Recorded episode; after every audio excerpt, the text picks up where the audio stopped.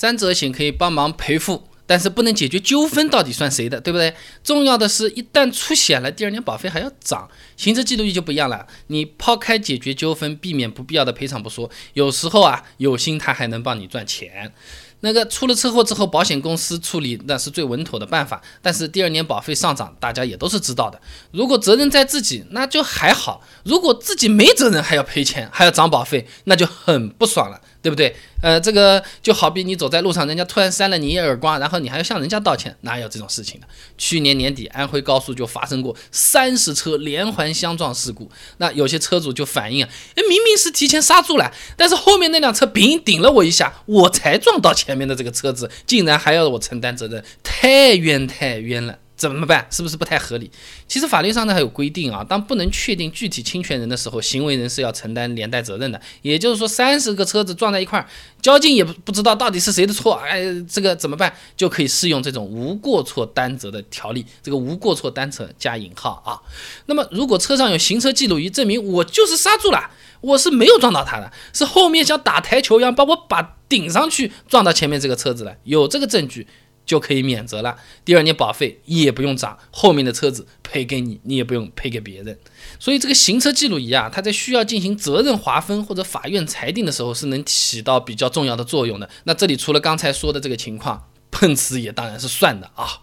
那么行车记录仪它不仅省钱，它其实还能赚钱，哈哈。行车记录仪啊，可以赚稿费的，你知不知道？行车记录仪它方便省钱，减少纠纷，呃，我们都明白的。那钱怎么赚呢？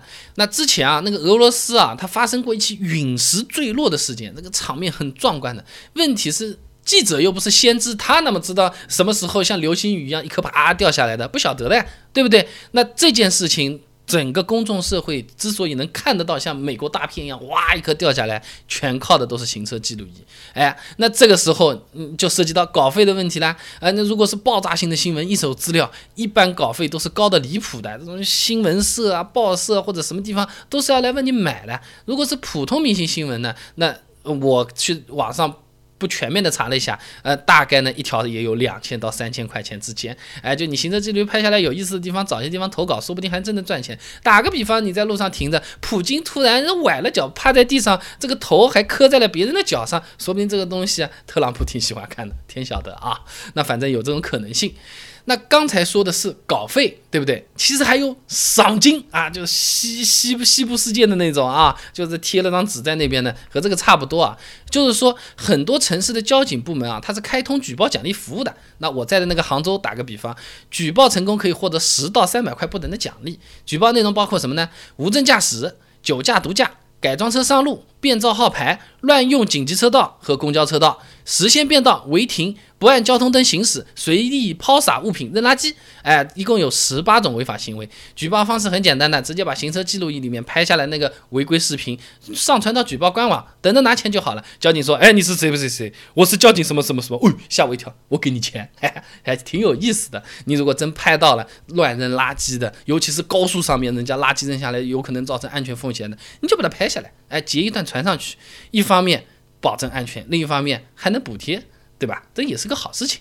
那有些城市啊，还更方便，支付宝直接就可以干这个事情啊，违章曝光或者怎么样，把行车记录仪里面的视频截图上传就可以换积分了啊。虽然不一定能换到钱啊啊，但是换换话费啊，换换换什么积分点也是不错的。你要是个滴滴司机，经常在路上开，不文明的行为都拍拍下来，搞了不好，收入的三分之一都是靠这个的都有可能啊。再一个呢，就是说国外还新鲜一点嘞，什么国外的这个某个不知名的油开头的那个平台，很多人就是靠这个为生的。呃，你说。车子上面放个行车记录仪啊，放个 GoPro 啊，你平时旅途上面啊，这种开车的时候的这种有意思的事情，把它记录下来，传到网上面去，人人家看你的这个视频就有广告费。那一般来说的话，平均一千次有效的观看的话，大概可以带来嗯十个美金的这个利润。你算算看，一年也是有好好几万的，其实也是挺不错的一件事情啊。那么国内我们 B 站也有类似的盈利方式，有兴趣的朋友也可以去看一看啊。嗯。打个硬广哦，我们商城里也有卖行车记录仪，很厉害的啊！不光能拍前面，还能拍后面，还能左右转。哎，你这种滴滴司机啊，呃，这个边上晚上有个喝醉酒的，你也不要拍前面的，你对着他人拍吧，到底到底有没有吐，谁说了算？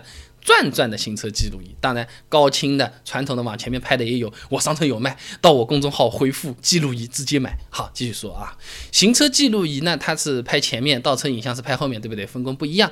那有的车子有倒车影像，有的呢只有雷达。雷达和倒车影像到底哪个好用？现在很神奇的，买车的有些配置是这样的，它只有倒车影像，没有倒车雷达，只有倒车雷达，没有倒车影像的，我到底选哪个配置？好像也就相差了几百块钱。我去琢磨了一下，做了一个。视频小实验，雷达它能最近看多近，最远看多远？哪些地方看不到？视频它不是会有点变形的吗？倒车影像这变形影响到底又有多大？呃，我们靠想是想不出来了。眼见为实，短视频给你做好了。除了这个还没完，老司机都知道，你这种什么测速什么，我一点都不虚的。就讨厌的是怎么？你草丛里面放个探头，突然之间叭一下把我照片拍下来，超速了五公里每小时，超了十码啊，就要扣我个一两百块钱，还扣分，很难受。这些。探头到底是放在哪里的？有没有什么诀窍的？它是用什么原理把我拍下来的？关注微信公众号“备胎说车”，回复关键词“电子眼”，马上看答案。我们这个公众号呢，每天会给你一段汽车使用小干货，文字版、音频版、视频版都有，你可以挑自己喜欢的啊。倒车影像和倒车雷达，我挑哪个？两个都装算不算浪费钱？